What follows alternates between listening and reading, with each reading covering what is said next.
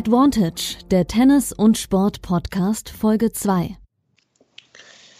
Ja, und damit moin und willkommen aus Hamburg zur Folge 2. Und mein Name ist Yannick Schneider und ganz am Anfang möchte ich auf jeden Fall mal Danke sagen für das überragende Feedback, die vielen Nachrichten zu Folge 1 mit Jan-Lennart Struff. Ähm, es hat uns beiden richtig viel Spaß gemacht und ähm, natürlich hilft es, wenn ganz viel Feedback reinkommt. Und ähm, ich habe mich über die Nachrichten auf jeden Fall sehr gefreut und ähm, bin motiviert weiterzumachen und freue mich deshalb auch, dass äh, ich einen super Gesprächspartner habe für Folge 2. Ganz kurz noch, ähm, ihr könnt uns folgen, äh, Social Media, der Instagram-Account ist zu finden unter advantage-podcast. Auf Twitter findet ihr ihn unter advantage-pod. Und ähm, wir haben auch eine Facebook-Seite jetzt aufgemacht, die ist neu, findet ihr unter dem Namen Advantage Podcast in einem Wort zusammengeschrieben. Kommen wir zu unserem heutigen Gast. Ähm, ich denke, er ist spätestens seit den letztjährigen US Open in der Tennisszene bekannt und damit auch in Deutschland steht gerade jetzt in der Tennispause neun Plätze von seinem Career High entfernt auf Rang 92.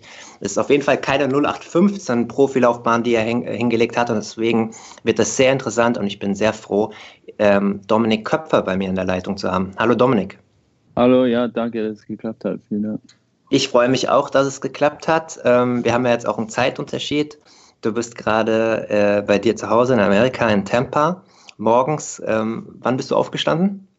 Mm, ja, mittlerweile werde ich hier morgens halt um sechs von der Baustelle geweckt. Von dem her, ja, bleibt mir nicht viel übrig. Deswegen bin ich jetzt schon ein, zwei Stunden wach. Gut, dann muss ich auf jeden Fall kein schlechtes Gewissen haben, äh, was deinen morgendlichen Rhythmus angeht. Ähm, zum Einstieg ähm, eine nicht ganz so ernst gemeinte Frage, aber du wirst wissen, worauf ich abziele. Ich wollte fragen, puzzelst du eigentlich ab und zu noch? Ja, mittlerweile nicht mehr. Nee, macht mir keinen so Spaß, aber ich habe schon jetzt wieder die Puzzles hier rumliegen sehen. Da wurde es mir dann schon wieder, ja, jetzt vor allem jetzt zur Zeit, wo nicht so viel los ist, ähm, schon mal wieder eine Überlegung, wieder nach Puzzle zu greifen. Aber im Moment nicht. Nee.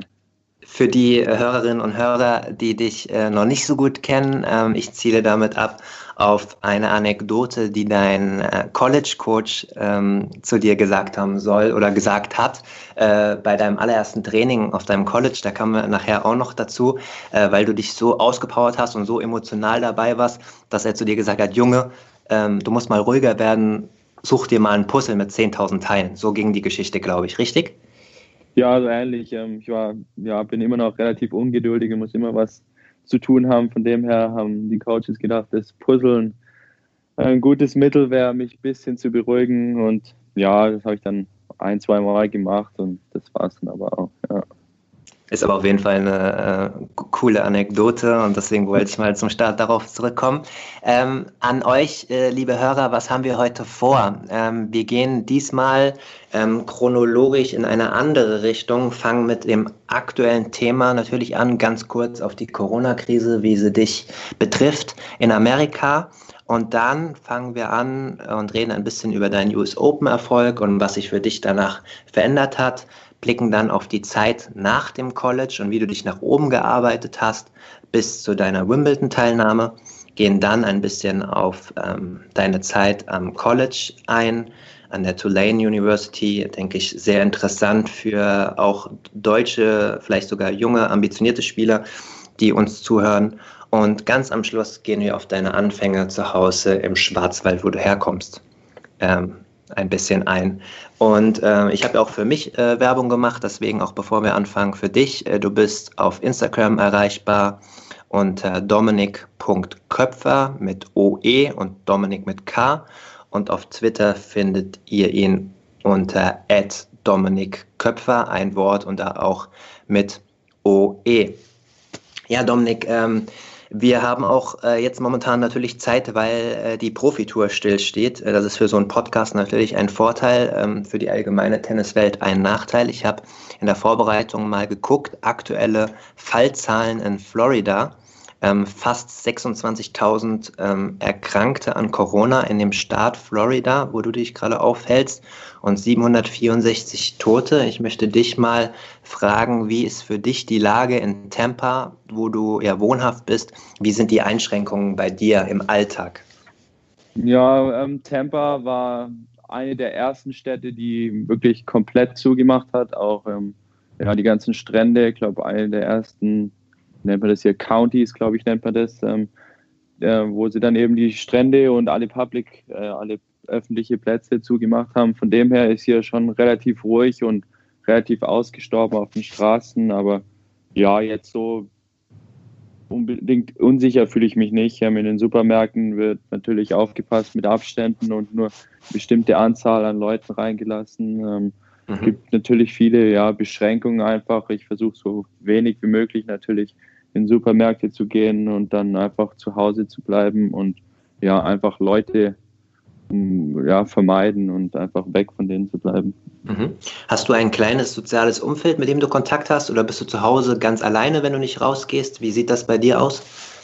Ja, die einzigen zwei Personen, mit denen ich was mache, ist ähm, mein Tennistrainer eben, mit dem Ryan Williams und mhm. ähm, meinem Krafttrainer ähm, das sind die einzigen zwei, mit denen ich dann auch ab und zu mal jetzt golfen gegangen bin. Das ging hier sogar noch. Ähm, jeder musste sein eigenes ähm, Golfkart nehmen. Hier in Amerika wird immer gefahren, da kann man ja gar nicht laufen. Das steht mhm. gar nicht zur Option. Von dem her, ja, da, ähm, ja, aber sonst ähm, versuche ich schon so wenig wie möglich mit anderen Leuten Kontakt zu haben.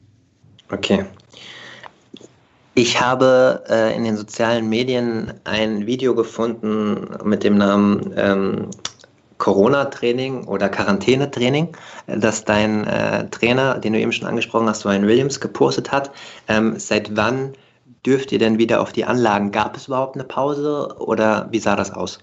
Ja, das war noch bevor ähm, alles hier zum Shutdown kam. Ähm, ah, okay. Da waren die Plätze noch offen. Das heißt, war, weiß nicht, vier Wochen. Mhm. Vor vier Wochen war das ungefähr. Und ja, seitdem sind jetzt auch hier alle ähm, öffentlichen Plätze, was ja hier in Florida relativ viele gibt, ähm, geschlossen. Von dem her ist nur noch möglich, auf entweder Privatplätzen zu trainieren oder eben gar nicht. Von dem her, ja, ist relativ ähnlich wie in Deutschland. Ähm, ich denke, hier geht es noch ein bisschen länger, bis die Plätze wieder aufgemacht werden, da eben alles ein bisschen verzögert hier ist in den USA. Ja. Mhm. Ähm, die deutschen Profis arbeiten ja gerade viel mit so Ausnahmeregelungen äh, über die Gesundheitsämter, dass sie wieder trainieren dürfen, wie Jan-Lennart Stroff ähm, in NRW. Ähm, hast du auch so eine Ausnahmeregelung, dass du privat Tennis trainieren darfst? Äh, nee, nicht unbedingt, aber ich denke auch, äh, das ist ein bisschen anders, äh, anders ist hier mhm. als in Deutschland oder in Europa, da es hier eben ja schon einige Privatplätze gibt, ähm, die dann einfach nur von ja wirklich neben einem Haus stehen. Dann, der Platz gehört dann einer Person. Von dem her, ähm, wenn man ja die Möglichkeit hat, ähm, auf einem Privatplatz zu spielen, wo eben wirklich niemand anderes hinkommt, dann ist das auch kein Problem, denke ich. Ähm, hier die öffentlichen Plätze, was ja ähnlich einzustufen ist wie die Clubs, denke ich, in Deutschland oder die ganzen Hallen in Deutschland, ähm, die bleiben weiterhin geschlossen und da gibt es, denke ich, auch keine Ausnahmeregelungen im Moment. Mhm. Wie oft trainierst du denn momentan in der Woche? Ähm, Struff hat zum Beispiel gesagt, es würde seiner Meinung nach nicht Sinn machen, jetzt Vollgas durchzugeben, äh, durch äh, Vollgas Gas zu geben über Monate hinweg ähm, und macht momentan dreimal die Woche. Wie sieht es denn bei dir aus? Ja, ich habe jetzt die letzten drei Wochen gar nicht gespielt. Ähm, ich hatte ein bisschen Probleme mit meiner Ferse.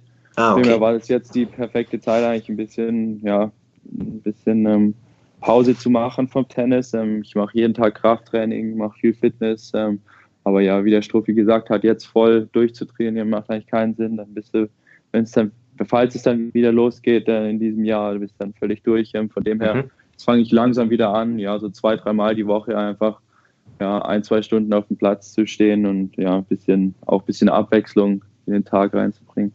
Kannst du sagen, was du genau an der Ferse hattest? Was hat dich da behindert? Hm, ich habe das jetzt schon seit, seit Australien eigentlich, habe ich ein bisschen Knöchelprobleme und dann kleine Entzündung im Fersenballen. Ähm, Nichts Schlimmes, aber ja, es muss einfach auskuriert werden. Von dem her war jetzt ja, einfach die Gelegenheit, ähm, jetzt wieder zu 100 Prozent ähm, zu mhm. bekommen. Also zumindest ein kleiner Vorteil in diesem großen Nachteil für alle gerade auf mhm. der Welt. Ähm, hast du Kontakt mit anderen Spielern, auch mit äh, deutschen Spielern momentan? Ich denke vielleicht gerade an Alexander Zverev, der ja auch äh, in den USA ist. Ich glaube auch gar nicht so weit weg von dir. Hast, tauscht man sich da aus oder äh, macht da jeder sein eigenes Ding?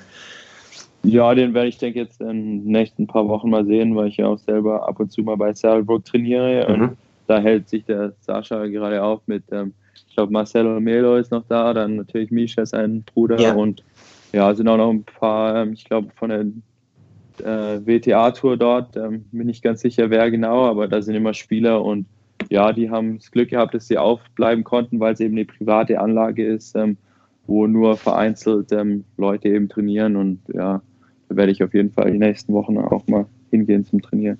Mhm.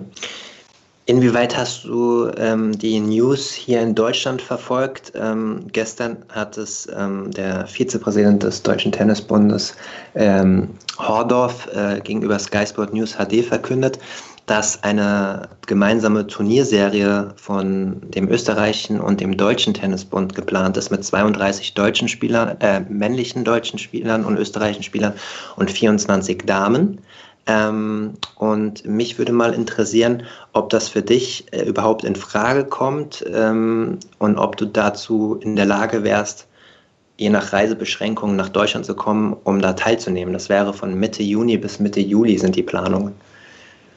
Ja, das ist auf jeden Fall eine Option ähm, und auch eine Überlegung wert. Ähm, wie gesagt, ähm, es kommt auch ein bisschen auf die Reisebeschränkungen mhm. drauf an. Ähm, Im Moment könnte ich, glaube ich, ohne Probleme sogar nach Deutschland einzureisen, weil ich eben deutscher Staatsbürger bin und könnte dann, glaube ich, auch sogar wieder zurück in die USA wegen meinem ähm, Visum, das ich eben habe. Ähm, von dem her ist auf jeden Fall eine Option. Jetzt mal schauen, wie sich die nächsten paar Wochen entwickeln, denke ich, und dann auch mal schauen, ähm, was, was eben die ATP entscheidet über die nächsten Monate. Aber ja, das ist auf jeden Fall, ähm, ich denke, ähm, ja, eine sehr gute Aktion ähm, vom DTB und vom Dirk Hordorf, der da vorne ran marschiert ähm, und das Ganze ähm, durchsetzen wird oder wahrscheinlich schon durchgesetzt hat. Ähm, ist natürlich eine Möglichkeit für alle Spieler, die jetzt in den nächsten Wochen und Monaten nicht so viel Matchpraxis haben, ähm, eben die Matchpraxis zu bekommen und ja, auf jeden Fall eine Überlegung, ja. Mhm.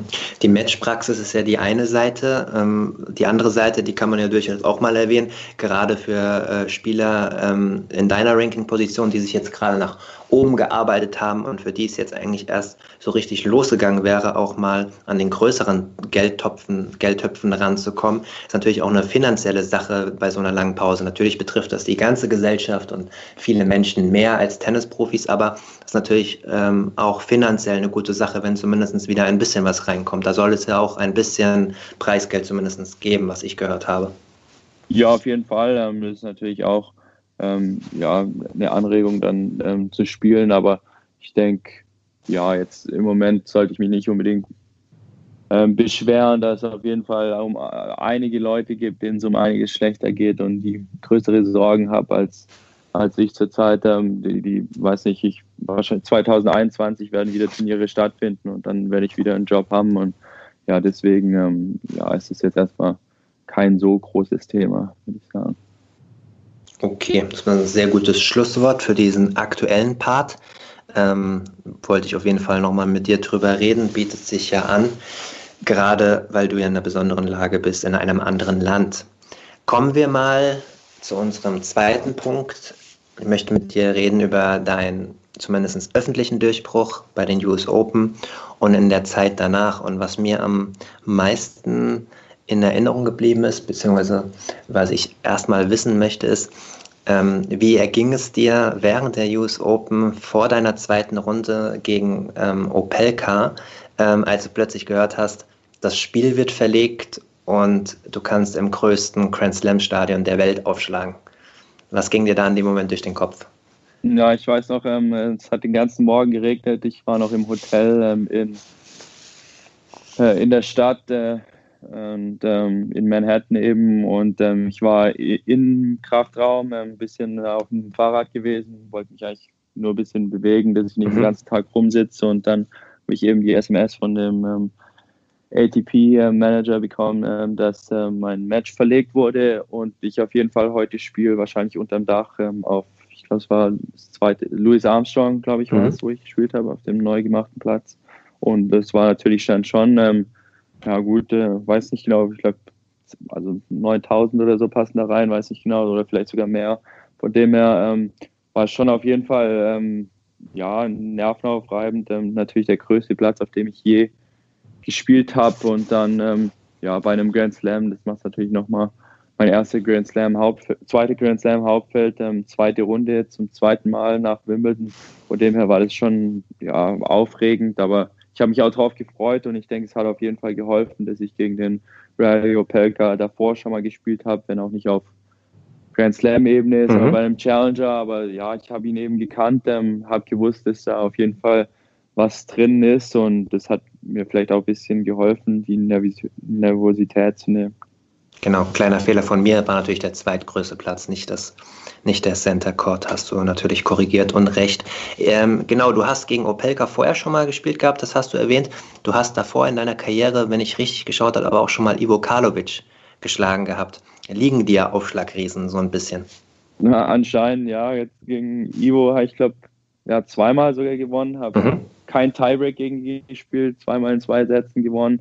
Ähm, dann gegen Riley ähm, eben im, ich glaube, zwar im März in Dallas beim Challenger, ähm, 7-6 im dritten, 14-12 im Tiebreak verloren. Von dem her war es auch ein enges Match. Und ja, ich denke, ähm, Leute, die äh, ja, gut aufschlagen und ähm, draufhauen auf den Ball, ähm, liegen mir mehr als so Sandplatzwühler. Von dem her ähm, ja, war, war mir klar, dass ich auf jeden Fall Chancen hatte. Deswegen ja, war ich auf jeden Fall ja, zuversichtlich, ähm, als ich in das Match reingegangen bin.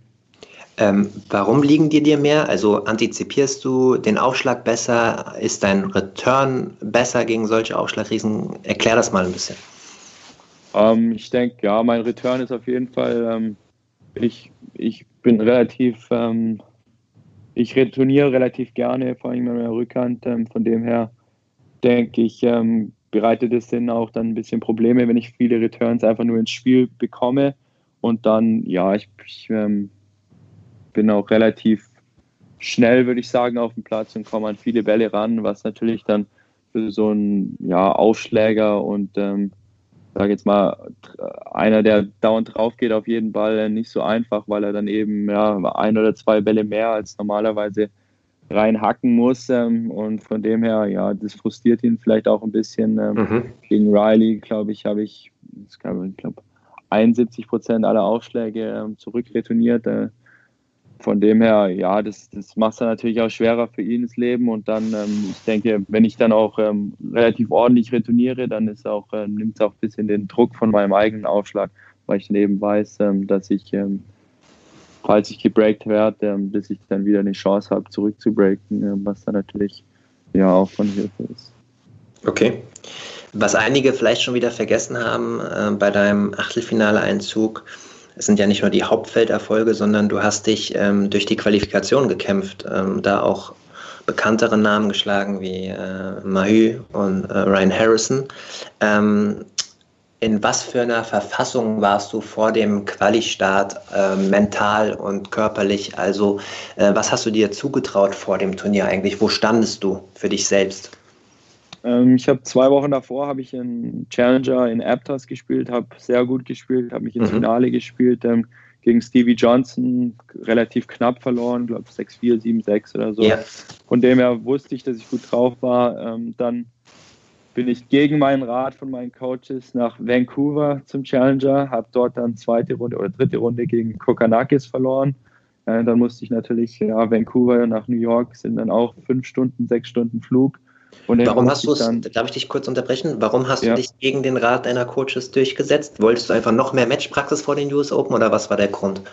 Ja, ich habe mich einfach gut gefühlt nach Aptos und habe gedacht, ja, jetzt kann ich, ja, vielleicht geht noch mal was, ähm, wenn ich noch mal, vor allem in dem Ranking-Bereich, wo ich mich da befunden habe, äh, so um die 140, glaube ich, rum, waren dann, wenn man Challenger gewinnt, dann kommt man noch mal näher ran an die Top 100 und es war natürlich ein großes Ziel. Von dem her, ja, habe ich mich eigentlich ganz gut gefühlt, auch körperlich noch relativ fit. Ähm, habe mich dann dazu entschieden, nach Vancouver zu gehen mit meinem Trainer, ähm, die natürlich dann auch dahinter standen und dann gegen Kokanakis dritte Runde verloren. Ähm, dann eben ging es nach New York und ja, ich war, ich war zuversichtlich, aber dass es dann bis in die vierte Runde geht, ähm, damit habe ich natürlich nicht gerechnet. Ich hatte mich, es war erst mein vierter Grand Slam, glaube ich. Ja, vierter Grand Slam.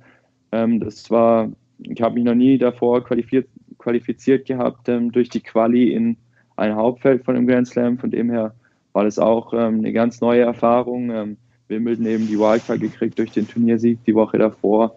Aber ja, jetzt US Open war besonders ähm, erstmal sich zu qualifizieren, drei Runden in der Quali zu spielen, ähm, dann auch ähm, im Kopf ähm, es hinzubekommen, dann wirklich ähm, mhm. den Matchball zu verwandeln in der dritten Runde, ähm, war, hat mir natürlich dann auch sehr viel Selbstvertrauen gegeben und dann, ja, dann war ich einfach in der Zone und ja, lief einfach weiter. Aber damit er so viel erwartet habe ich nicht, habe ich natürlich immer erhofft und erträumt, aber dass es dann so gut lief, ähm, ja, natürlich auch für mich überraschend.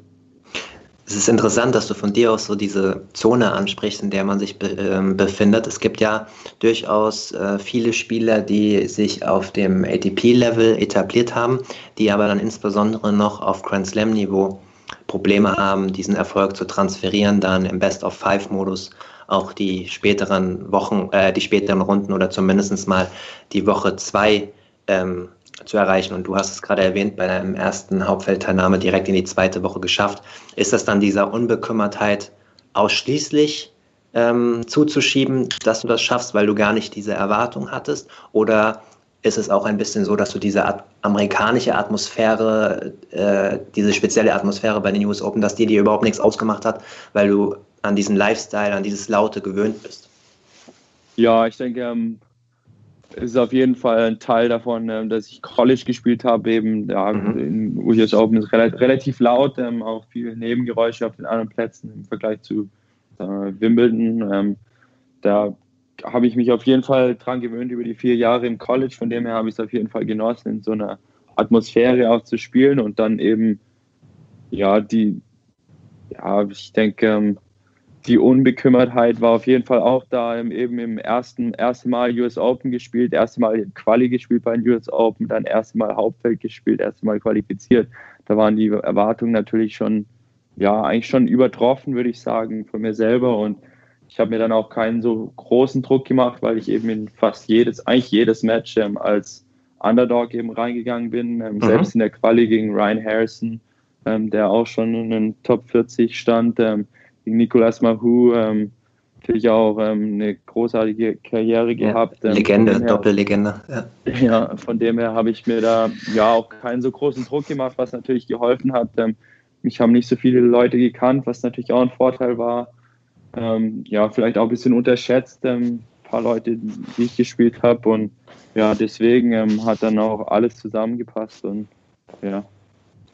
Daniel Medvedev, äh, gegen den du im Achtelfinale ähm, gespielt hast, der dann bis ins Finale weitermarschiert ist, hatte danach äh, ein großes Lob für dich, hat aber auch selbst gesagt, dass er körperlich auch schon ganz schön am Anschlag war, was dabei so ein bisschen untergegangen ist. Wie hast du dich eigentlich nach sechs Matches gefühlt? Ich meine, du hast ja dein eigenes Grand Slam-Turnier bis zum Finale eigentlich äh, schon fast gespielt gehabt, auch körperlich. Ja, die, die Quali durch ähm, habe ich mich ganz gut gefühlt und dann, ja, ging es auch relativ gut von den Nerven her. Und dann ähm, erste Runde Hauptfeld ähm, habe ich gedacht, war es das eigentlich. War ich zwei Sätze vorne, ähm, Break vorne, ich glaube, hier mhm. zwei im dritten Satz. Ähm, dann Krämpfe gekriegt ähm, aus, ja, ich würde sagen, einfach Kopfgründen, nicht unbedingt ähm, körperliche Gründe. einfach, ja, einfach zu viel nachgedacht. und mein Schläger kam halt mit der linken Hand, Krämpfe gekriegt im Handgelenk ja, dann eben den Satz verloren und da habe ich gedacht, das war es eigentlich und dann aber doch wieder mich durchgekämpft in die erste Runde eben. Und dann habe ich mich eigentlich ganz gut ähm, regeneriert über die nächsten paar Tage. Ähm, hatte vielleicht auch den Vorteil, dass der Nikolas Basilashvili ähm, äh, das sein Match eben ähm, die Runde davor ähm, durch den Regen eben verschoben wurde auf den nächsten Tag, deswegen musste er Back-to-Back -back spielen ähm, ist natürlich auch nicht so ganz leicht, ähm, fünf Sätze dann zu spielen. Ähm, und dann, ja, das im, gegen Medvedev dann am Schluss habe ich dann schon gemerkt, da ging einfach die Kraft aus. Ähm, mhm. Habe ich nur noch Punkt für Punkt gespielt, ähm, mich versucht durchzufighten, ähm, reinzufighten und dann, ja, war die Kraft einfach nicht mehr da, dann auch im vierten Satz. Verständlich. Was hat sich denn am meisten für dich verändert nach den US Open durch diesen Erfolg? Ich denke, du hast wahrscheinlich bei den US Open auch überhaupt zum ersten Mal erstmal eine Pressekonferenz äh, geben dürfen. Ja, auf jeden Fall. Ähm, die Aufmerksamkeit von den Medien war natürlich um einiges höher, als ich, ähm, als ich es je ja, miterlebt habe. Und es war auch eine riesen Umstellung. Ähm, die Erwartungen, ich war einfach nicht mehr, war einfach nicht mehr ähm, ja, unscheinbar. Ich war einfach auch teilweise im Mittelpunkt oder hat sich zumindest so angefühlt, dass ähm, mehr Leute sich eben interessieren an dir und dann, ja, das ist auf jeden Fall eine Umstellung. Ähm, ist auch eine Gewöhnungssache, denke ich. Ähm, hat der Struffi selber gesagt, ja, das erste Interview zu geben, das erste, die erste Pressekonferenz, ähm, das erste Live-TV, solche Sachen, einfach Dinge, die man einfach im normalen Leben nicht unbedingt ähm, ja, miterlebt und das auch ein bisschen Übung braucht und ein bisschen Erfahrung braucht. Ähm, das war auf jeden Fall eine Umstellung und ich denke, das hat mir auch dann nach den US Open ähm, ein bisschen ja, geschadet, nicht unbedingt geschadet, aber es hat einfach Zeit gebraucht, bis ich mich daran gewohnt habe, ähm, mhm. dass es jetzt einfach nicht mehr, dass ich nicht mehr einfach äh, irgendjemand bin, sondern dass ich, ähm, dass Leute mich kennen und dass sie ähm, Erwartungen an mich haben und dadurch haben sich dann auch meine Erwartungen an mich selber ähm, natürlich verändert und ähm, habe ich mir vielleicht teilweise auch zu viel Druck gemacht, einfach, ähm, dass ich ja die Erwartung einfach zu hoch geschraubt habe an mich selber ähm, was dann vielleicht auch sich in den Tennisresultaten dann am Ende des Jahres ein bisschen gespiegelt hat. Mhm, dann hast du meine nächste Frage schon auch vorweggenommen. Das kann ich mir vorstellen. Dann steigt nicht nur die Erwartungshaltung ähm, der Öffentlichkeit, sondern auch deine eigene. Ähm, du hast dann auch gar nicht mehr so viel gespielt äh, am Ende des Jahres. Hast du dich dann selbst mal rausgenommen, um das alles zu verarbeiten oder hat, haben da auch körperliche Sachen eine Rolle gespielt? Ja, da haben körperliche Sachen auf jeden Fall eine Rolle gespielt. Ähm, ich war dann eben in Asien, ähm, ja. habe dort zum ersten Mal Turniere gespielt, ähm, habe eigentlich ganz ordentlich gespielt. Ähm, ja, nicht die auch schwere Auslosung gehabt. Ähm, gegen Cuevas eben in der Quali verloren. Ähm, dann gegen, äh, gegen wen habe ich noch gespielt? In Shanghai habe ich gegen Carreño Busta verloren. Ähm, erste Runde Quali oder zweite Runde Quali ist natürlich ja keine leichte Auslosung, aber dann habe ich auch ähm, ja, mitbekommen, dass ich ähm, wahrscheinlich für den Davis Cup nominiert werde und dann wäre diese Saison dann eben ja, ewig lang geworden und ähm, ich hätte dann auch gar keine Zeit gehabt, mich ähm, auf die 2020-Saison vorzubereiten, richtig, ähm, um dann, dann auch wieder körperlich komplett fit zu sein für ja einfach eine lange Saison mit 30 Turnieren, ähm, jede Woche woanders hinfliegen. Ähm, das ja, das macht dann einen schon zu schaffen, auch körperlich und mental vor allem. Und ja, wie gesagt, nach den US Open ähm, war ich in den Top 100, war ich schon sicher in ähm, Australien im Hauptfeld, was das Ziel war am Anfang des mhm. Jahres. Von dem her, ja, musste ich dann auch ein paar Sachen einfach verbessern, ein bisschen Aufschlag, ein paar, paar andere Dinge, ein bisschen Fitnesslevel wieder nach oben zu schrauben, um dann eben auch äh, mit den ja, um einfach auch das nächste Level zu erreichen, ähm, was ja natürlich jetzt das Ziel ähm, in die Top 50 zu kommen, was jetzt natürlich jetzt im Moment ähm, ähm, nicht möglich ist mit kleinen Turnieren, aber um eben mit den ja, Top 50 Leuten mitspielen zu können, da fehlt, hat einfach noch ein bisschen was gefehlt und deswegen habe ich mich dann auch dazu entschieden, die Saison relativ früh, also ja Ende Ende Oktober, Anfang November zu beenden und dann eine längere Offseason zu machen und dann eben den Davis Cup in Madrid zu spielen. Mhm. Lass mich da ganz kurz nochmal nachhaken. Leistungssport kann ja ähm, sehr tough sein, auch öfter mal eine Achterbahn der Gefühle, wenn man so hochkommt und dann versucht, Anschluss zu finden auf dem neuen Level und es klappt nicht so ganz.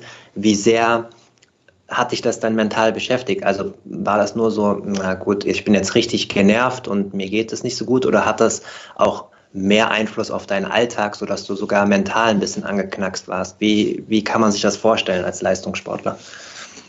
Ja, erstmal körperlich ist es natürlich wahnsinnig anstrengend, jede Woche ähm, woanders hinzufliegen, ähm, mhm. selbst ähm, in der gleichen Timezone. Also wenn man jetzt von Kanada nach New York fliegt, ist es fünf Stunden Flug, aber Zeitverschiebung ist trotzdem drei Stunden. Von dem her, ähm, ja, das ist, das ähm, macht dem Körper dann schon zu schaffen, auch mental eben ähm, einfach müde, dann jeden, jede Woche in einem Hotel. Das hört sich jetzt erstmal toll an, aber dann ja mit der Zeit ähm, wird es dann auch ähm, ja ein bisschen nicht langweilig, aber ähm, ja einfach anstrengend auch mhm. körperlich. ja, das, deswegen. Und dann Asien ist natürlich auch ein sehr langer Flug, ähm, hat ja das nicht so, nicht so leicht, aber ich denke, das geht jedem gleich. Von dem her sind die Bedingungen relativ ähnlich, aber es ist auf jeden Fall ja sehr, sehr schwer körperlich und mental dann einfach frisch zu bleiben und sich jede Woche neu motivieren zu können und 100 äh, Prozent aus sich rausholen zu können. Mhm. Das letzte Event, was du spielen durftest, was du zum ersten Mal äh, miterleben durftest, war ähm, die Davis Cup ähm, Qualifikationspartie für die neue Endrunde. Ähm, du bist es ja gewohnt gewesen durch deinen College-Aufenthalt, ähm, dass der Teamcharakter einen sehr hohen Stellenwert hat. Ich wollte mal fragen, wie das für dich war, zum ersten Mal in der Nationalmannschaft zu sein, in so einem Profiteam dann. Und was konntest du dem Team geben? Also hast du versucht, deine Teamerfahrung da reinzubringen oder warst du dann doch eher mal zurückhaltend als der Neue? Ja, gut, in Madrid ähm, im November war ich. Ach, stimmt, ja, genau, du warst da. Dabei. Ja, natürlich. Da war ich aber ja. mehr Cheerleader als Spieler ja.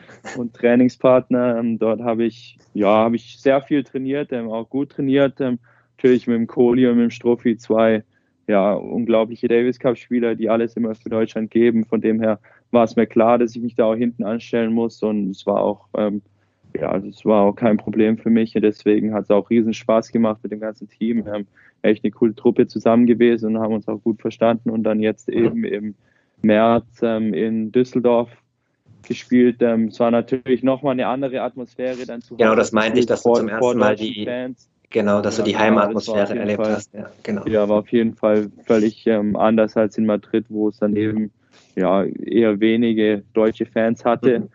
Ähm, von dem her war es schon nochmal sehr besonders, ähm, da auch dann rauszulaufen und vorgestellt zu werden und dann die deutsche Nationalhymne zu hören. Ähm, das war natürlich ja nochmal eine riesen Erfahrung und dann eben nachdem ähm, der ähm, Strophi dann eben unser Match gewonnen hat zum 3 zu 1, ähm, dann war mir schon fast klar, dass ich jetzt spielen darf. Und ja, das war natürlich, auch wenn der Gegner jetzt nicht unbedingt ja, das Level gebracht hat, ähm, war es auf jeden Fall ja eine tolle Erfahrung und mhm. ja, die kann mir keiner mehr wegnehmen. Und du wirst natürlich auch alles dafür tun, damit das in Zukunft äh, nochmal wiederkommt, wenn das Business wieder in der Normalität angelangt ist. Ähm, das war's zu dem zweiten Part. Ähm, jetzt kommen wir im dritten Part ein bisschen auf die direkte Zeit nach deinem College-Abschluss. Du hast ja, du bist, hast dich ja nicht nur zu einem der besten Spieler auf College-Niveau ähm, entwickelt, da kommen wir später nochmal dazu, sondern hast auch das College mit einem Abschluss, äh, mit einem guten Abschluss äh, verlassen. Und dann muss man sich auf der Ochsentour hocharbeiten ähm, über die Future-Turniere und die Challenger-Turniere. Darüber hat ja auch mein letzter Gesprächspartner viel erzählt, dieses Auf und Ab. Ähm, ich möchte mich äh, zunächst mal auf die Zeit konzentrieren. Letztes Jahr im Februar, April habe ich gesehen, ähm, dass du vier von fünf Mal in der ersten Runde oder zumindest das erste Mal, wo du eingegriffen hast, hintereinander verloren hast. Also die kurze Zeit, bevor es bei dir bergauf ging. Und es gibt auch Zitate von dir, wo du gesagt hast, ja, das, was sich am meisten verändert hat, ist, dass ich jetzt daran glaube. Und es gab eine Zeit, wo ich noch nicht so sehr daran geglaubt habe, dass ich wirklich dahin gehöre. Diese speziellen zwei Monate, war das so eine Phase, wo du gezweifelt hast, Mensch, das kann es doch eigentlich nicht sein, ich investiere so viel und ich komme aber da nicht hin? Ja, auf jeden Fall. Ähm, Im Tennis gibt's jede, muss man eigentlich jede Woche verlieren, außer man gewinnt das Turnier und letztes Jahr, ähm, am Anfang des Jahres hatte ich Probleme, ähm, habe dann auch den Trainer gewechselt gehabt, dann eben angefangen mit dem Ryan Williams zu ähm, arbeiten, ähm, der mhm. dann auch mit mir herumgereist ist und dann lief es eben nicht so gut am Anfang, habe ich mir, ja, denke auch, äh, sobald Tra Trainerwechsel macht man sich vielleicht ein bisschen Druck und denkt man sich dann auch nochmal extra, ähm, wieso klappt es denn jetzt nicht? Ich mache doch alles richtig, ich trainiere hart, ähm, ich arbeite hart, ich mache alles, was ich eigentlich machen muss und läuft trotzdem nicht. Da habe ich, glaube dann, glaube drei von 15 Matches habe ich gewonnen Anfang des letzten Jahres, also lief überhaupt nicht.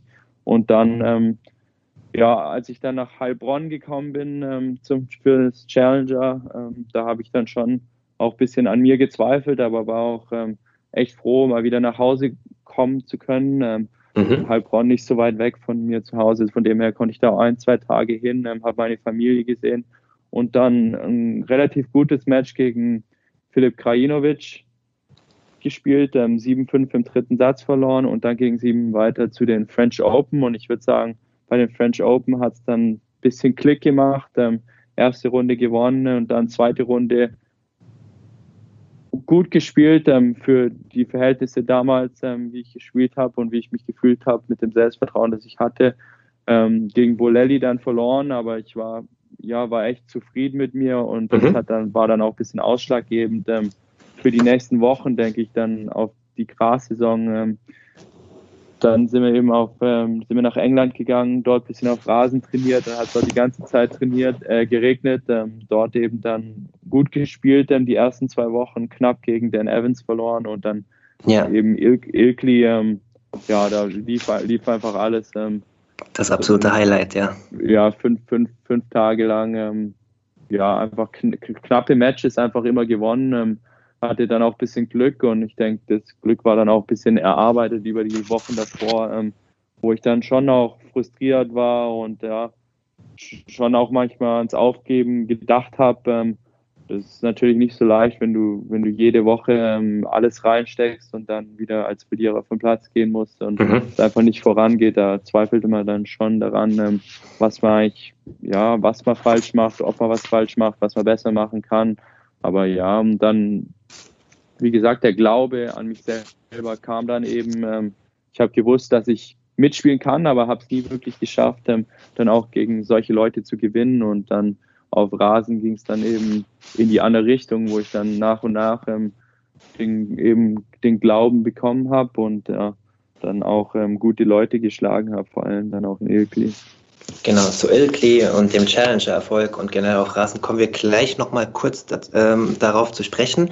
Ähm, du hast deinen Trainer, einen von beiden schon angesprochen, äh, Ryan Williams, der selbst mal auf 112 in der Welt gestanden hat und ähm, zu deinem Coaching-Team gehört auch Billy Heiser. Das ist eine relativ interessante Combo, ähm, weil Billy Heiser früher auch Ryan Williams als Spieler gecoacht hat, wenn ich richtig informiert bin. Und ich wollte mal fragen, wer bei dir da die Rollenverteilung übernimmt. Ähm, ist Ryan dein äh, Touring-Coach und Billy ist so ein bisschen der alles im Blick hat oder wie kann man sich das vorstellen?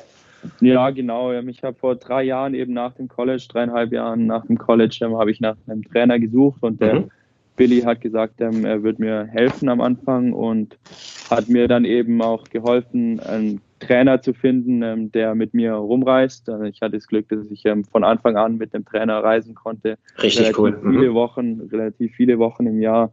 Ähm, deswegen, ja, Billy würde ich sagen, überschaut schon alles bisschen. Ähm, hat früher auch selber College gespielt, ähm, hat dann den Ryan, Ryan Williams gecoacht, den Dennis Kudler, Tim Smichik gecoacht und ja, es war eine gute ähm, Möglichkeit, hier jetzt eben bei Saddlebrook zu trainieren, wo damals noch relativ viele Spieler da waren. Isner war da, Kudler, Smicek, James McGee, da waren einige Spieler, die da auch immer rein und raus kamen. Ähm, und dann, ähm, ja, der hat es nicht so funktioniert in 2000, 2018 und dann mhm. eben Ryan Williams hat sich verletzt gehabt, hat aufgehört, Tennis zu spielen. War selber ein sehr guter Spieler, ähm, kann selber immer noch sehr gut mit mir spielen, ähm, habe mich immer mit ihm relativ gut verstanden, ähm, auch zwei, dreimal gegen ihn auf der Future Tour gespielt nach seiner Verletzung. Ähm, und dann haben wir uns eben dazu entschieden, ähm, ja, zusammen was zu versuchen. Und es hat dann auch ähm, nach ein bisschen Anlaufzeit ganz ordentlich geklappt. Und ja, ich verstehe mich immer noch gut mit ihm. Und äh, ja, ich denke, hat mir auf jeden Fall gut getan in meinem Spiel und hilft mir immer noch weiter wenn man einen Ex-Spieler als Trainer hat, als äh, jemand, der permanent mitreist und man sich auch privat gut versteht, ähm, wie schwierig ist das, dieses Trainer-Spieler-Verhältnis zu wahren, ähm, die Distanz zu wahren und dann auch dieses Berufliche zu vereinbaren? Ja, also auf, auf keinen Fall ähm, leicht. Ähm, der, natürlich ähm, weiß er, weil er selber eben Spieler war, ähm, wie ich mich auf dem Platz fühle und er war auch relativ emotional auf dem Spiel, hat auch mal seine Aussetzer auf dem Platz gehabt. Ähm, und ja, deswegen, ähm, ich denke, das ist auf jeden Fall ein Vorteil, ähm, einen Ex-Spieler als Trainer zu haben, der dann einfach auch ein bisschen versteht, wie man sich in dem Moment fühlt und was einem im Kopf vorgeht. Mhm. Aber ja, ähm, privat und ähm, berufliches auseinanderzuhalten, funktioniert eigentlich ganz gut, würde ich sagen. Ähm, wir wissen beide, dass wir, wenn wir auf dem Platz sind, eher ernster zur Sache geht, dann kann er mir schon mal sagen, dass ich jetzt mal ruhig sein soll. Von dem her bin ich ihm da auch nicht böse, wenn er mich mal, ja, jetzt angeschrien hat er mich noch nicht wirklich, aber wenn er mich anschreien würde, wäre ich ihm da auch nicht böse. Von dem her, ja, also die Harmonie ist echt ganz gut und wir wissen beide, dass, ähm, dass es vor allem um Tennissport geht, aber dann eben, wenn das Training rum ist, ähm, dann ist natürlich auch wichtig, vor allen Dingen ähm, auf, auf der Tour, ähm, wo sie eben jede Woche woanders hingeht, dass man sich auch gut versteht und auch mal andere, über andere Dinge reden kann und andere Dinge machen kann zusammen. Mhm. Ähm, du sagst von dir selbst, dass du ja auf dem Platz durchaus ein Heißsporn sein kannst und das früher auch noch schlimmer war. Ähm, und du arbeitest deswegen auch schon seit geraumer Zeit auch zusätzlich noch mit einem Mentaltrainer zusammen. Ist das richtig? Ja, mit dem habe ich vor eineinhalb Jahren angefangen. Ähm, mhm. Im College schon relativ ein Hitzkopf gewesen. Junioren waren noch um einiges schlimmer.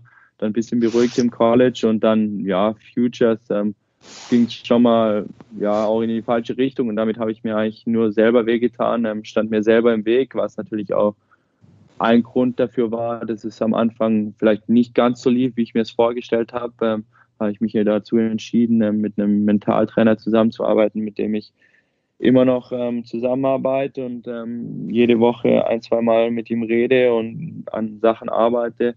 Und ja, es hat mir auf jeden Fall geholfen und ich denke, ähm, es ist auf jeden Fall ein Teil meines Spiels, der um einiges besser geworden ist, auch wenn es immer noch ähm, verbesserungswürdig ist, aber es ist auf jeden Fall ein Teil, auf den, auf den ich ähm, sehr großen Fokus gelegt habe und mhm.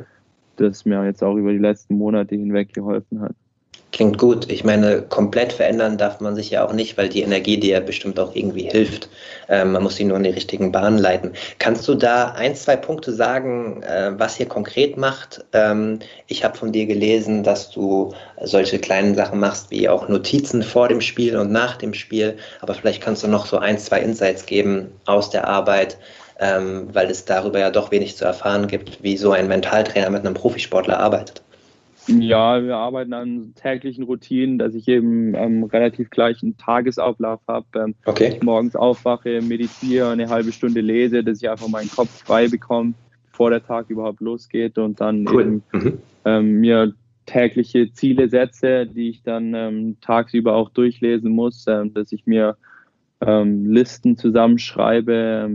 ich habe jetzt zum Beispiel 10 Mental Toughness, mit 10 Mental Toughness, also was zehn Dinge, die mir ähm, helfen werden, dass ich mental tough werde, ähm, dass mhm. ich mental stärker werde. Ähm, die muss ich mir täglich durchlesen. Ähm, einfach kleine Dinge, ähm, viel meditieren, einfach viel zur Ruhe kommen, ähm, Ziele zu setzen und ja, ähm, relativ, ähm, relativ simpel, aber es ist relativ ähm, viel Arbeit auch. Ähm, ist auch viel ähm, Zeit einnimmt den Tag über. Aber es macht, ja, es äh, macht auf das jeden Fall ich, Spaß, ja. vor allem, wenn es ähm, dann eben auch hilft.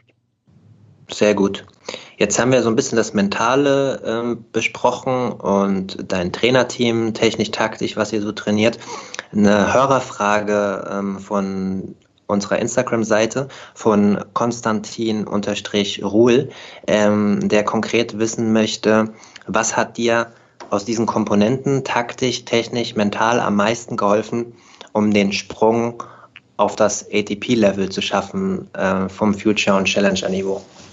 Hm, ich denke, ähm, technisch ähm, kann man nicht mehr arg viel verändern. Natürlich ähm, habe ich an meinem Aufschlag ein bisschen gearbeitet. Der wurde auf jeden Fall besser über die letzten paar Monate und Jahre. Ähm, aber ansonsten ähm, ist viel, ähm, würde ich sagen, mental und viel Glaube ähm, an mich selber, der mhm. auf jeden Fall ausschlaggebend war, ausschlaggebend war. Deshalb denke ich, ähm, dass die mentale Seite auf jeden Fall von vielen unterschätzt wird, aber ist, denke ich, auch eine der wichtigsten ähm, ist, äh, im Tennis vor allem, weil weil es eben eins gegen eins ist, ähm, dass du ähm, du bist auf dich alleine gestellt ähm, auf dem Platz, du bist nur du und dein Gegner und deswegen ist es wichtig, ähm, ja, ich denke, was, was mir, wie gesagt, was mir am meisten geholfen hat, ist eben, dass ich mit mir selber einfach ein bisschen, ja, ein bisschen lieber zu mir selber war und mich nicht die ganze Zeit auf dem Platz ähm, zerstört habe. Ähm, wenn, ich den Ball, wenn ich den Ball ins Ausspiel, dann,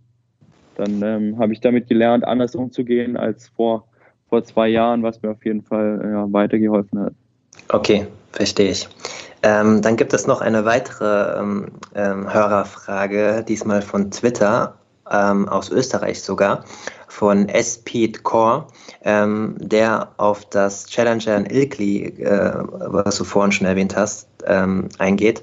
Ähm, was ging dir durch den Kopf, als du 2019 ähm, dieses Challenger-Turnier auf Rasen im Tiebreak des dritten Satzes sogar nach Abwehr eines Matchballs gegen Dennis Novak gewonnen hast? Das war ja auch gleichbedeutend, das wissen viele nicht, mit einer Wildcard für Wimbledon.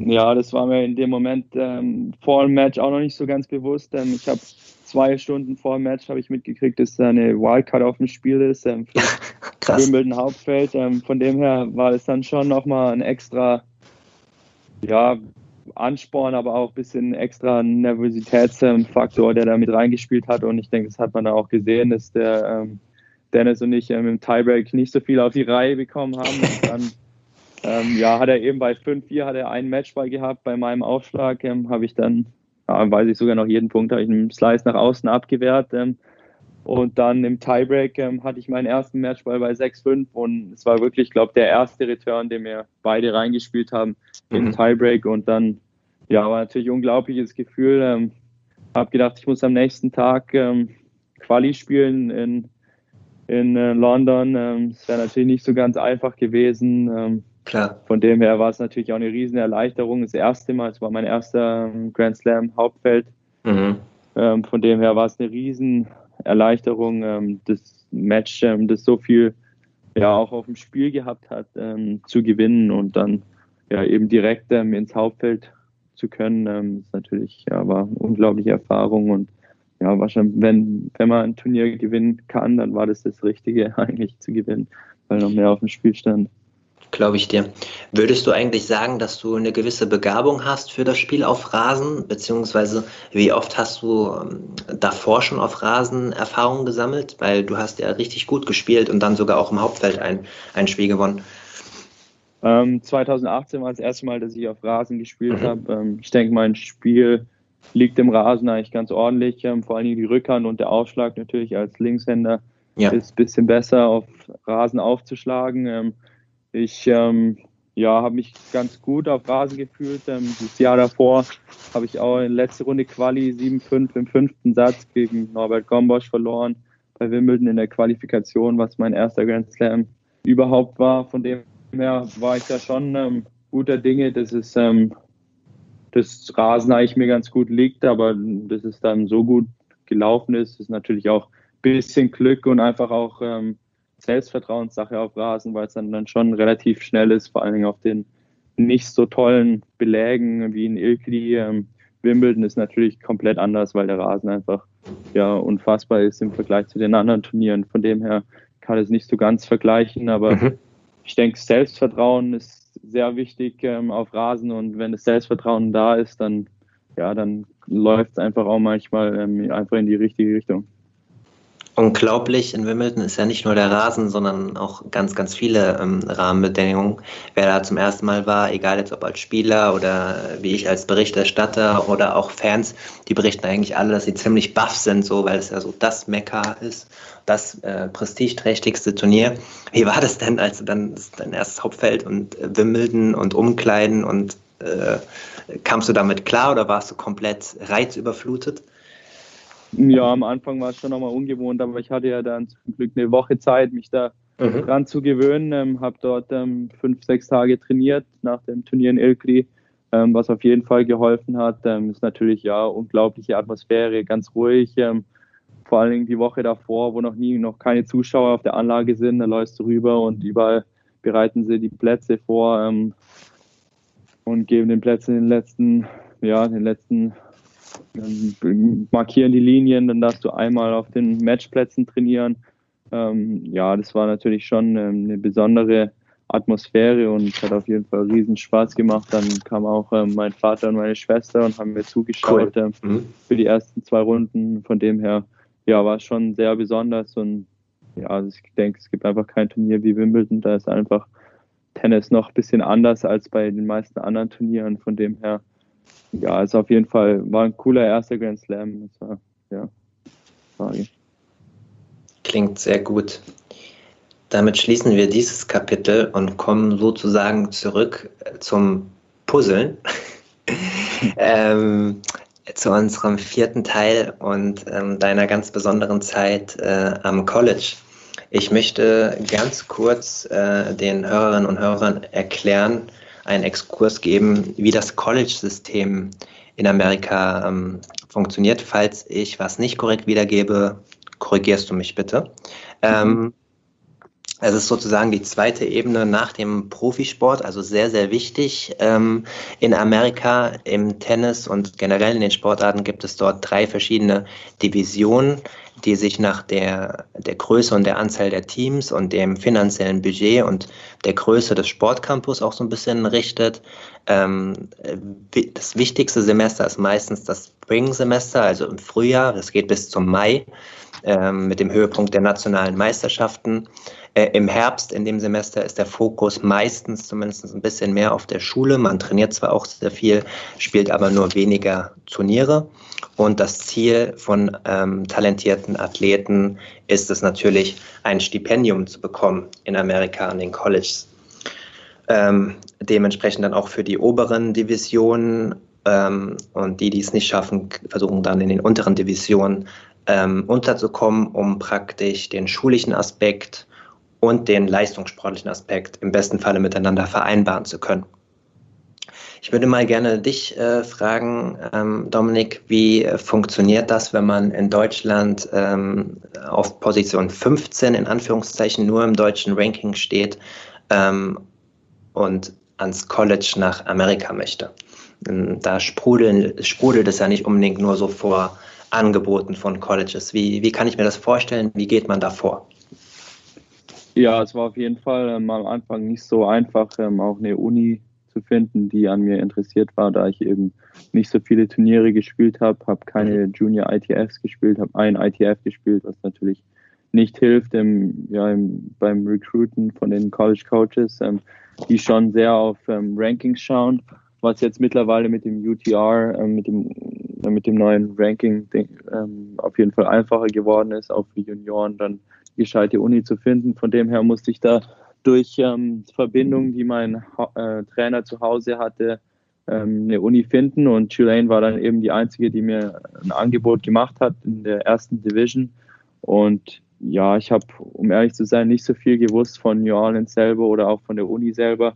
Ich habe gewusst, dass ähm, College-Sport ähm, eine sehr große Rolle in den USA spielt, aber dass es dann so riesig ist, ähm, dass man dann jeden Tag äh, 24 Stunden am Tag ähm, College-Sport am Fernseher sieht, das habe ich dann auch nicht gewusst. Von dem her, ähm, ja, war es auf ja. jeden Fall, war es auf jeden Fall, ähm, hat meine Erwartungen übertroffen, würde ich sagen, ähm, was die Wichtigkeit vom College-Sport in den USA angeht.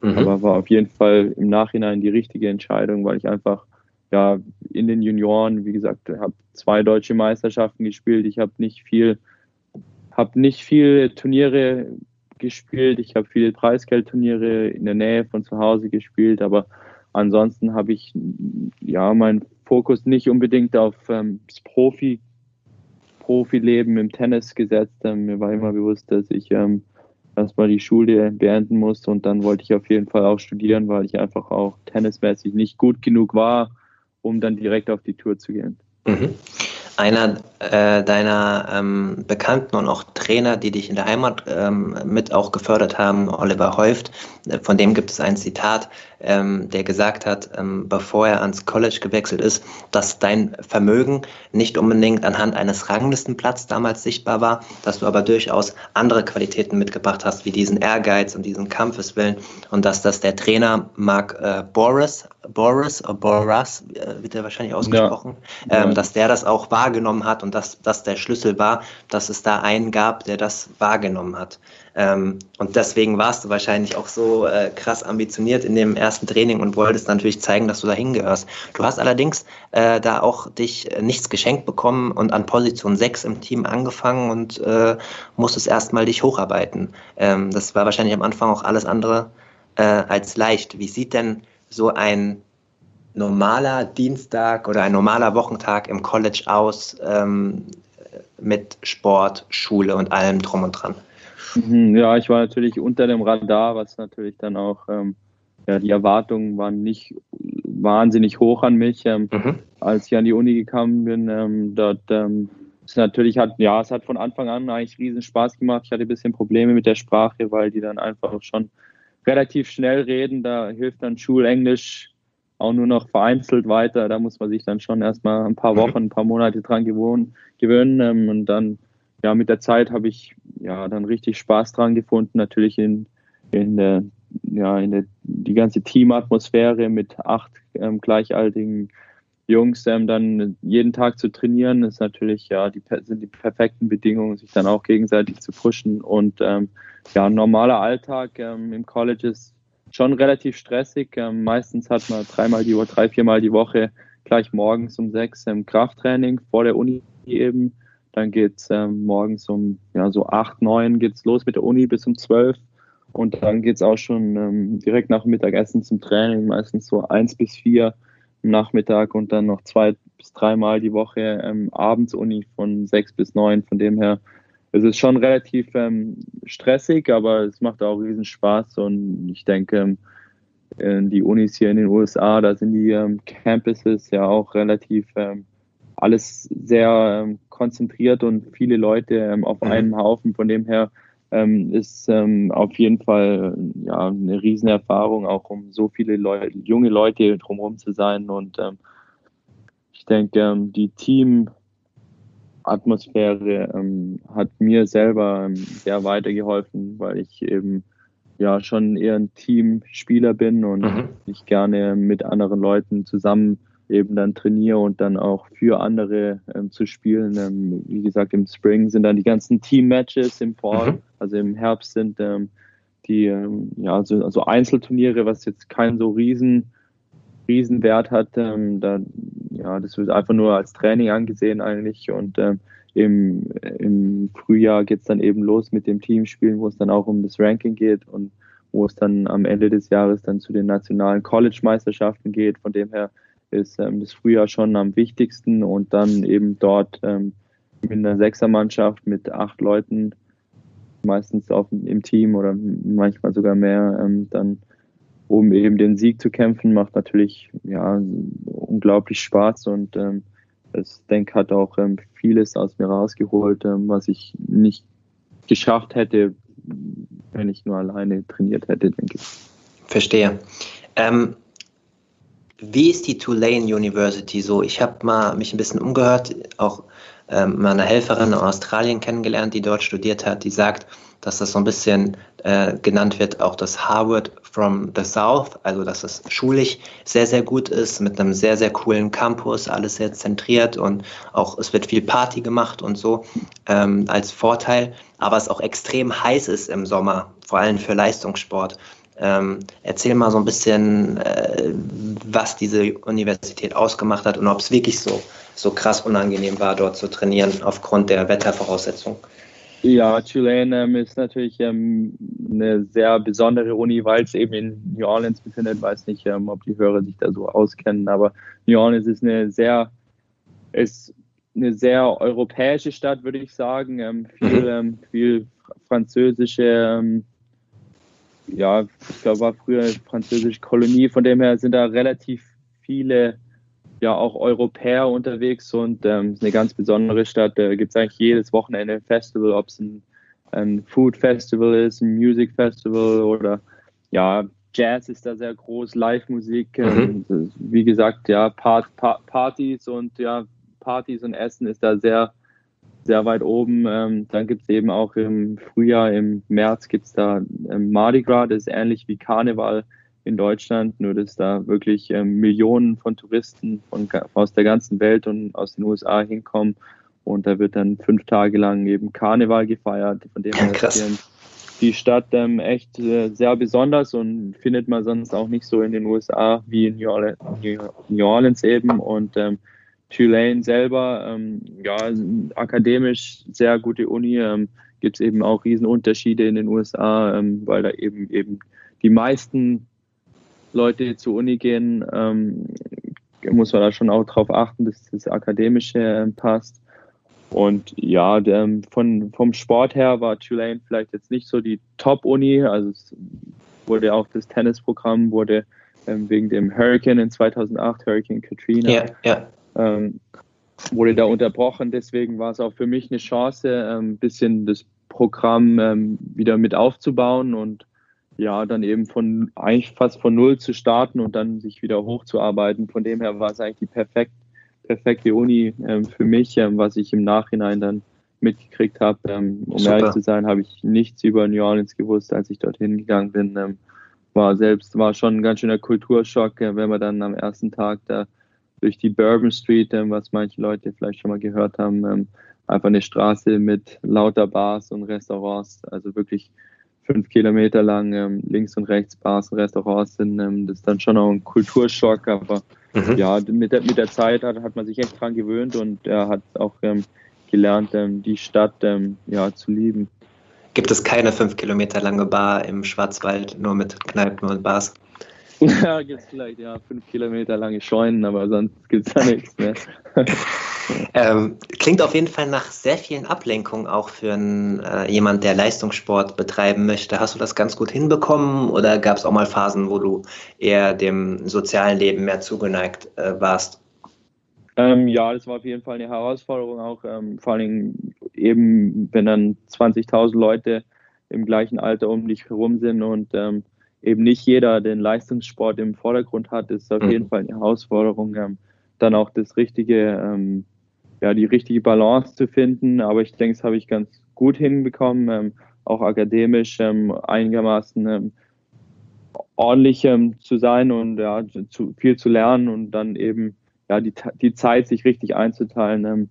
ich habe Ende des ähm, Ende der vier Jahre habe ich relativ viel Fokus auf, aufs Tennis gelegt, weil es dann eben auch besser lief. Ähm, mhm.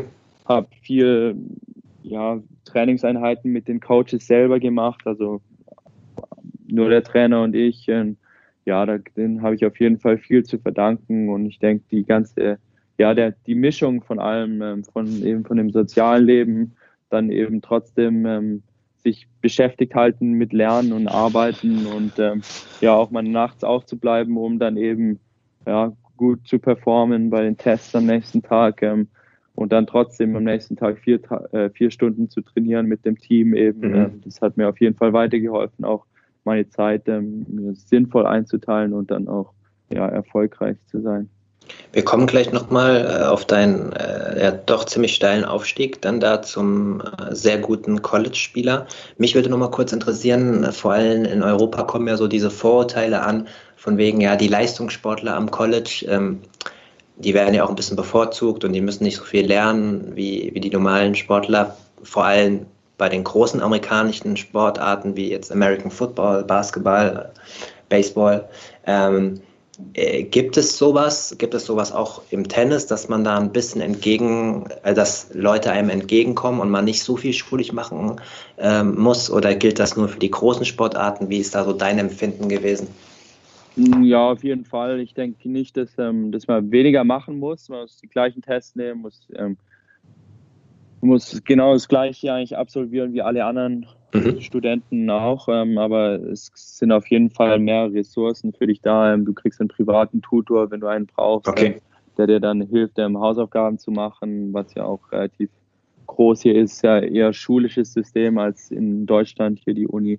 Ähm, von dem her, ja, da kriegt man dann schon ähm, mehr Hilfen einfach ja, bereitgestellt. Ähm, ich würde nicht sagen, dass es weniger Arbeit ist und es einfacher ist unbedingt, aber wenn, wenn man dann vier Tage am Stück einfach fehlt, ist natürlich auch nicht so einfach, ähm, den ganzen Stoff nachzuholen. Von dem her werden dann auch ja, Tutoren eben bereitgestellt und die dir da auch ähm, wirklich auch hilfreich, ja, einfach auch ähm, teilweise auch einfach ja, nicht, nicht unbedingt die Arbeit machen, aber dir dann schon bisschen erleichtern. Von dem her, ja, kann man schon sagen, dass die ein bisschen bevorzugt werden, aber es ist natürlich auch, ja, das muss man immer ähm, sehen, dass die halt dann auch, ähm, was weiß ich, fünf, sechs Wochen im Jahr einfach nicht zur Uni gehen können und mhm. nicht ähm, wie normale Studenten zwölf Stunden am Tag haben, sondern einfach nur drei Stunden am Tag haben zum Lernen. Von dem her, ja, muss man da immer ja, beide Seiten ein bisschen sehen, würde ich sagen.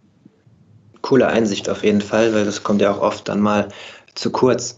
Ähm, in einem Videoblog äh, von der ATP ähm, hast du mal gesagt, dass dein erstes Jahr spielerisch durchaus öfter auch mal terrible, also schrecklich war, auch aufgrund der Umstände und der Umstellung etc. Ähm, was hat es denn gebraucht, dass du dich da so hochgearbeitet hast? Ich denke, ähm, in Deutschland habe ich so zwei bis dreimal die Woche trainiert, also mhm. relativ wenig für normale Verhältnisse, was andere normalerweise trainieren in der Jugend. Ähm, von dem her fünf bis sechs Mal die Woche, ähm, vier Stunden am Tag zu trainieren, hat mir auf jeden Fall weitergeholfen. dann viele Matches natürlich auch im Herbst war sehr wichtig für mich, da eigentlich jeder im College Tennis einfach ja, viele Bälle einfach ins ins ähm, Feld spielte. Und da muss man dann schon ähm, auch ähm, wirklich hart arbeiten im Training, um dann eben auch das Fitnesslevel zu bekommen, um sich dann eben weiterentwickeln zu können. Und ich denke, die Matchpraxis in den ersten zwei Jahren hat mir auf jeden Fall geholfen, dann auch einen mhm. weiteren Sprung zu machen im dritten und vierten Jahr, wo es dann auch wirklich richtig gut lief dann am Schluss. Mhm. Richtig gut, ist ja fast auch ein bisschen untertrieben. Ähm, ich hatte es ja eingangs erwähnt, du bist als Nummer 6 in der Mannschaft gestartet und bis 2015 dann sogar äh, bei den nationalen Hallenmeisterschaften, Individualmeisterschaften ähm, nationaler Champion geworden. Ähm, wie war denn deine Aufmerksamkeit an der Universität da? Also die ähm, die Volunteer bei den Australian Open, die dort zufällig auch studiert hatte, die kannte deinen Namen und wusste genau, wer du bist und äh, was du gemacht hast. Warst du da so ein kleiner Promi dann auch oder wie kann man sich das vorstellen?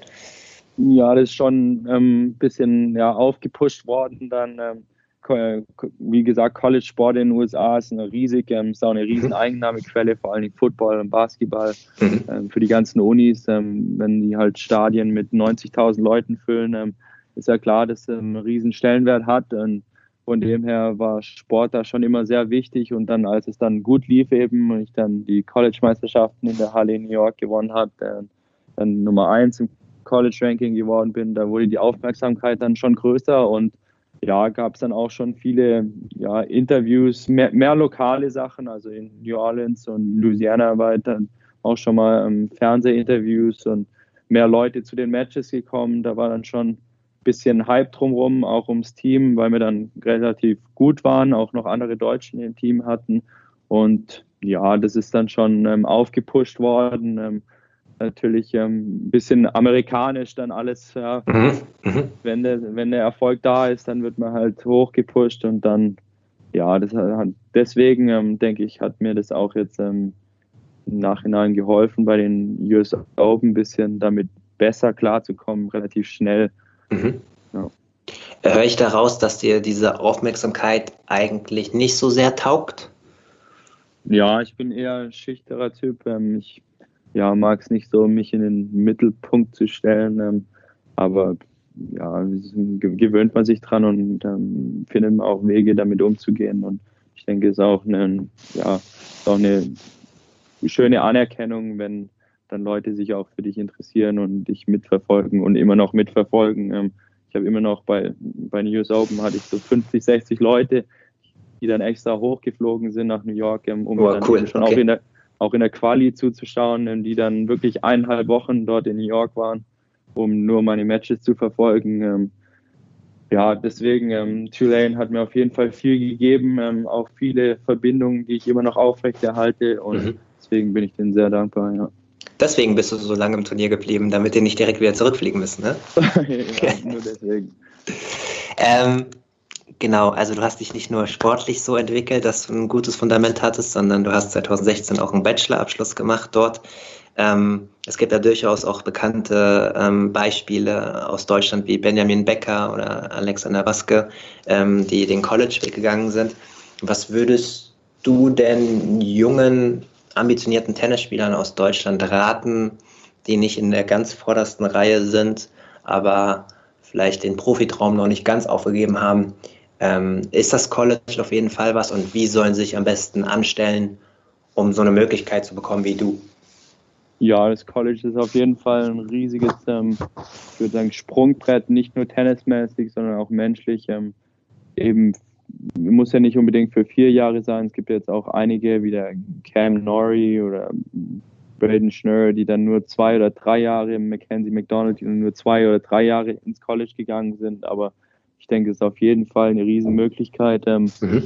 sich weiterzuentwickeln, nicht nur tennismäßig, sondern auch menschlich, ähm, dann einfach ja, völlig ähm, alleine dann auch auf sich gestellt zu sein und dann eben sich ähm, im Team gegenseitig zu helfen. Und ähm, ich denke, ähm, tennismäßig ähm, für mich selber persönlich, ich war eben, ja, ich war schon okay Junioren. Ich war nicht sagen, dass ich schlecht war, aber ich habe auch ähm, gewusst, dass es einfach nicht so leicht ist, dann auch wirklich sich auf der Profitour durchzusetzen. Ähm, was man ja auch sieht, dass ähm, viele Leute einfach dann bei 400, 500 ähm, einfach stranden und es dann nicht mehr weitergeht. Von dem her denke ich, ist College auf jeden Fall ja eigentlich schon eine sehr gute Lösung, ähm, sich weiterzuentwickeln und dann auch ähm, gleichzeitig ja viel Spaß zu haben und ähm, ja neue Leute kennenzulernen und sich einfach ein bisschen ja auch ein bisschen anders als normalerweise zu Hause zu trainieren und ähm, in der Teamumgebung eben macht das dann auch riesen Spaß.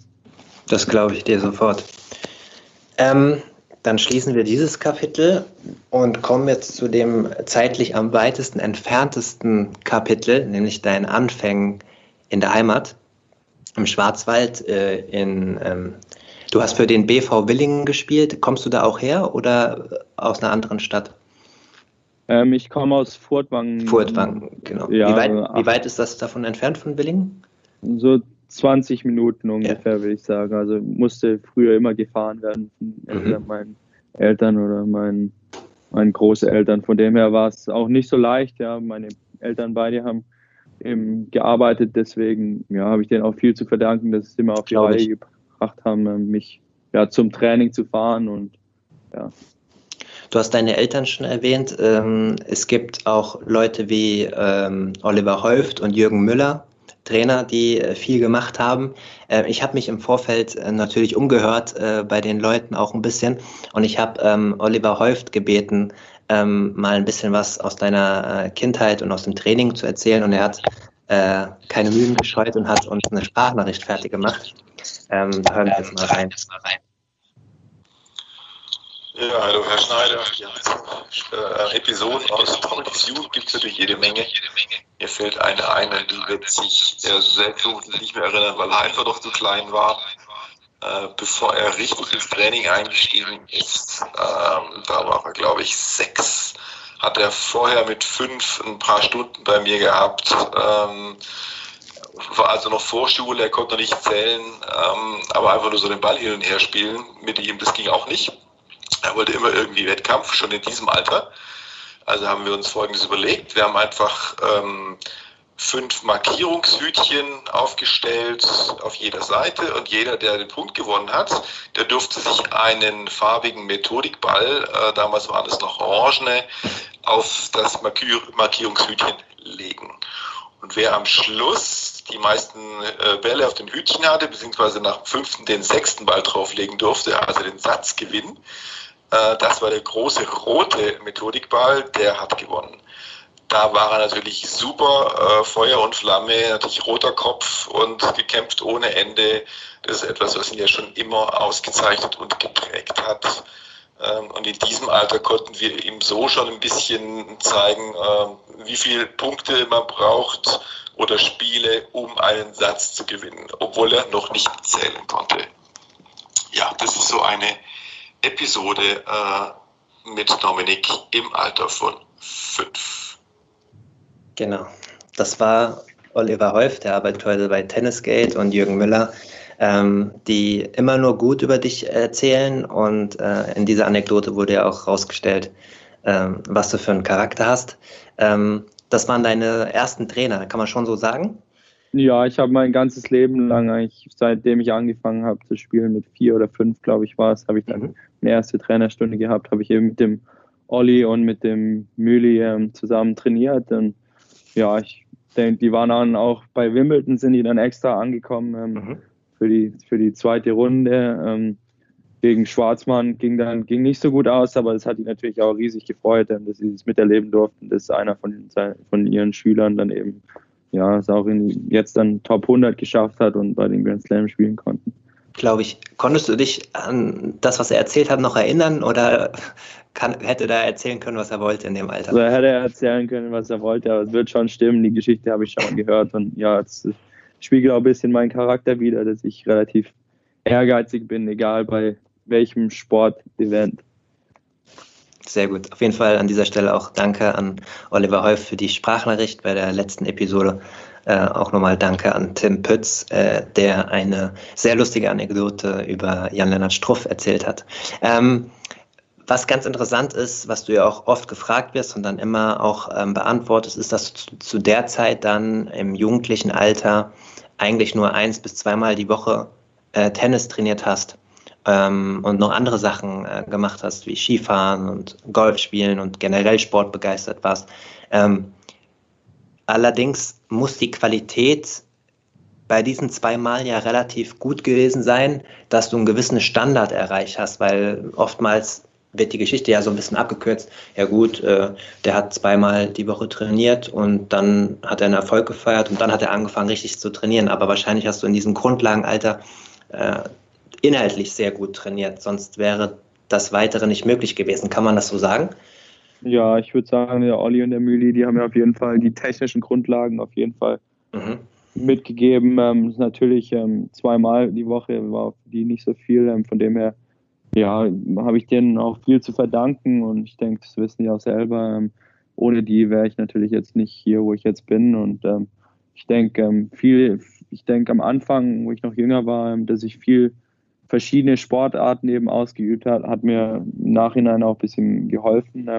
Ich war ich. immer ja, mhm. sportverrückt, ähm, relativ athletisch, ähm, viel Ski gefahren. Ich denke, es liegt auch daran, wo ich herkomme, dass da eben fünf Monate, vier Monate im Jahr Schnee liegt. Deswegen war mhm. Tennis da nicht unbedingt jedes Mal die Option. Ähm, habe viele verschiedene Dinge gemacht und die haben mir dann auch riesen Spaß gemacht haben. Und Wie gut denke, warst du als Skifahrer? Ja, ich bin schon Rennen gefahren, wäre jetzt kein Felix Neureuther geworden, aber das äh, ja schon, schon ein ordentlicher Skifahrer, ja. Mhm. Ähm, aber ja, ich denke, ähm, das war auch sehr wichtig für mich selber, dass ich auch weiterhin Spaß am Tennis hatte. Ähm, viele, also mit denen ich aufgewachsen bin, mit denen ich Tennis gespielt habe, die haben dann eben mit 19 aufgehört zu spielen, weil sie einfach die Nase voll hatten.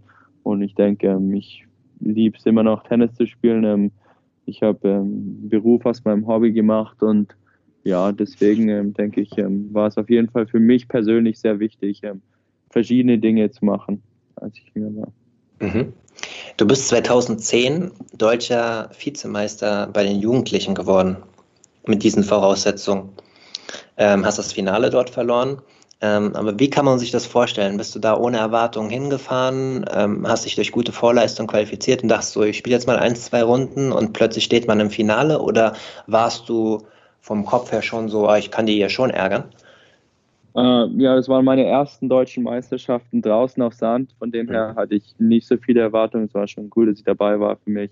Ähm, habe dann auch noch eine Woche davor den falschen Schläger bestellt irgendwie, hatte dann oh ähm, statt dem großen Schlägerkopf hatte ich einen kleinen Schlägerkopf, aber es hat ja hat funktioniert und habe dann auch mit dem weitergespielt. Und ja, war schon relativ unerwartet, hat niemand wirklich, ähm, ich weiß noch, dass der Verbandstrainer Rainer Oehler ähm, musste am Abend vor dem Finale musste er heimfahren, weil er nicht damit gerechnet hat, dass ähm, einer von seinen Schützlingen so weit kommt. Ähm, dann, ja, das war schon eine riesen Erfahrung und dann habe ich, denke auch ein bisschen gemerkt, dass ich vielleicht meine, ja, das Volumen einfach ein bisschen ja, ändern muss, damit es ähm, weiter vorangeht und dass ich mir dann auch ähm, ein College-Stipendium oder ja, ein Teilstipendium ähm, eben dann erarbeiten kann im Tennis. Und dann, als ich 16 war, eben habe ich dann ja immer noch nicht sehr nicht äh, oft gespielt, aber also schon so drei bis vier Mal die Woche habe ich dann trainiert.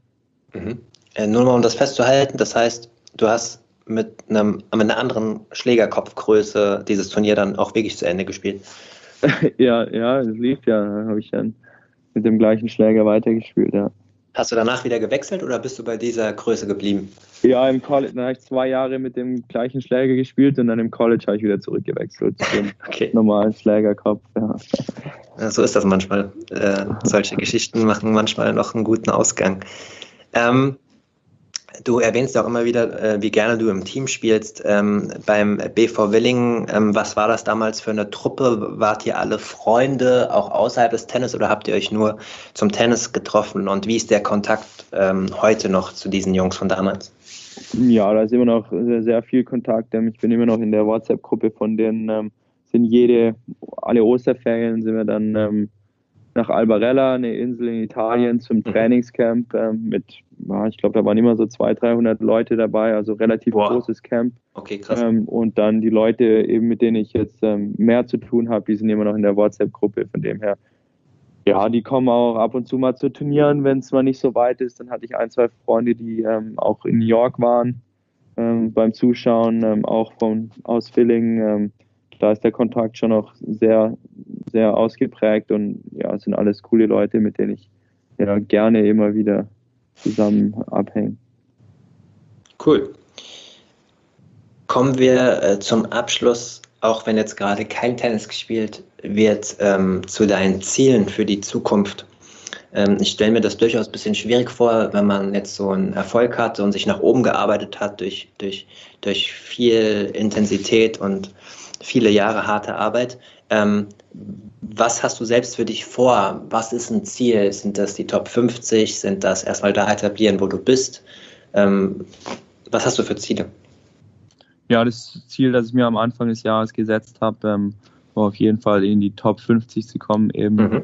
ähm, den nächsten Schritt zu machen, weil ich denke, ähm, zwischen ja, so 60, 70 und 150, ähm, da ist der Unterschied sehr gering. Und denke, der nächste Schritt jetzt in die Top 50 zu kommen oder sogar noch weiter hoch, ähm, da fehlt schon noch ein bisschen was, aber ich bin, ja, ich bin auf jeden Fall, habe auf jeden Fall das Selbstvertrauen in mich selber und meine Coaches und meine Umgebung, dass ich eben schaffen kann. Ähm, das ähm, ist natürlich wie jetzt bei jedem anderen Level, als ich vom Future Level aufs Challenger Level gegangen bin, ähm, da hatte ich auch meine Probleme, hat ähm, ein, zwei Monate gebraucht, bis ich mich da an die Umgebung, an das Level gewöhnt habe, aber ich denke, ja, das gleiche wird jetzt sein vom Challenger-Level eher ein bisschen mehr ATPs zu spielen und sich einfach dann auch mit den besseren Leuten jedes, jeden Tag zu messen. Und ähm, das ist, ähm, ich denke, ähm, nur eine Frage der Zeit, bis das dann der Fall ist. Und dann hoffentlich geht es dann weiter nach oben im Ranking. Dafür wünschen wir dir vom Advantage Podcast äh, alles Gute und damit sind wir auch äh, mit diesem Teil zum Ende gekommen. Und für die Hörerinnen und Hörer aus Folge 1, die wissen, dass am Ende der Episode noch eine ja, Rubrik kommt, die mir schon sehr ans Herz gewachsen ist. Der Slice ist heiß. Genau so heißt die.